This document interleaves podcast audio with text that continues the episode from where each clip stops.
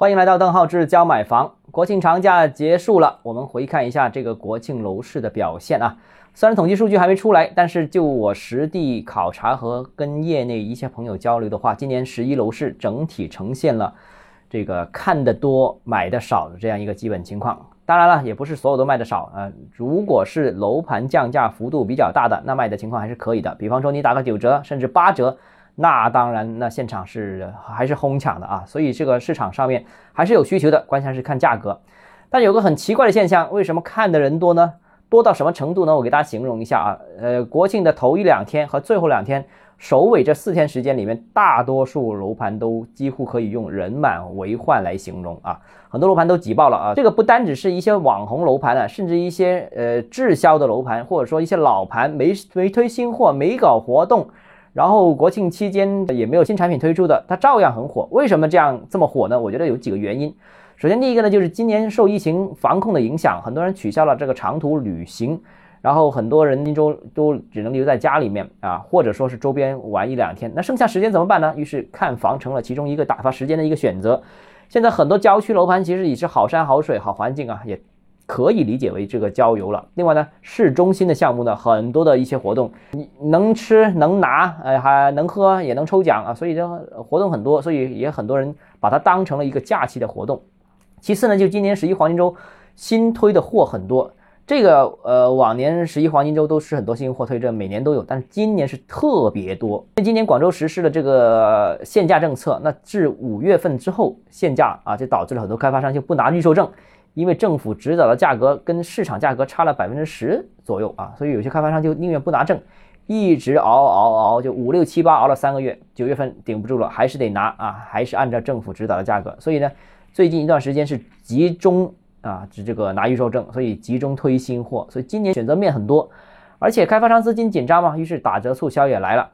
呃，少的楼盘基本上有优惠个九八折、九五折有，多的话九折。八五折、八折都有，所以呢，这个今年的这个降价促销的幅度和力度比较大，所以也吸引了很多人去看。尤其是他前期看了，哎，发现价格是这样的嘛？最近一段时间发现打了个九折，哎，呃，值得去看看，看有没有机会捡漏。所以这个也促使的很多人最近这个这个十一黄金周去去看房的一个很主要原因，就降价促销和新货多。还有一个很重要原因就是今年十一黄金周之前九月底啊，央行吹暖风。呃，市场开始复苏，那么买家是其实是已经开始出动了。节前央行提出这个双维护啊，这个各大官媒也转载，然后各种解读也纷纷跟上，那态度表现是非常积极的。另外呢，广佛其实在黄金周这头几天已经陆陆续续宣布下调房贷的利率，比方说像这个光大银行啊，据说是从九月份开始。这个啊啊，房贷利率是下降四十个 BP，哇，非常厉害，很多银行都也在跟进降息。那所以，呃，房贷的可能等待的时间会会短了，然后利率是下降了，然后之前有一部分银行不做审批的，现在也做审批了，所以大家也嗅到这个政策变化的意味和这个银行放贷的这个变化的，所以大家觉得，哎，是不是已经出现了底部？是不是真的要出手了呢？无论是刚需也好，长期投资者也好，所以导致了今年十一黄金周这个楼市是。哎，还算是比较热的，尤其是看房的人特别特别多。至于成交没有放大，我觉得还有一部分人处于这个观望情绪，觉得还等一等啊。呃，到底这个政策出来之后，呃，这个效果怎么样？所以他们还要观望。当然，我觉得其实观望没必要，因为呃，央行已经说的很明确了啊。另外一个呢，就是有一些人没出手，也是觉得可能个别楼盘的优惠力力度不太够啊，降个三个点五个点不够啊。那给我十个点、十五个点，那我才出手。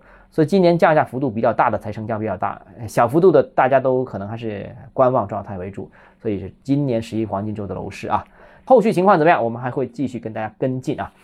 那如果你个人有其他问题想跟我交流的话，欢迎私信我，或者添加我的个人微信号“邓浩志教买房”六个字拼音首字母小写啊，就是微信 d h e z j m f。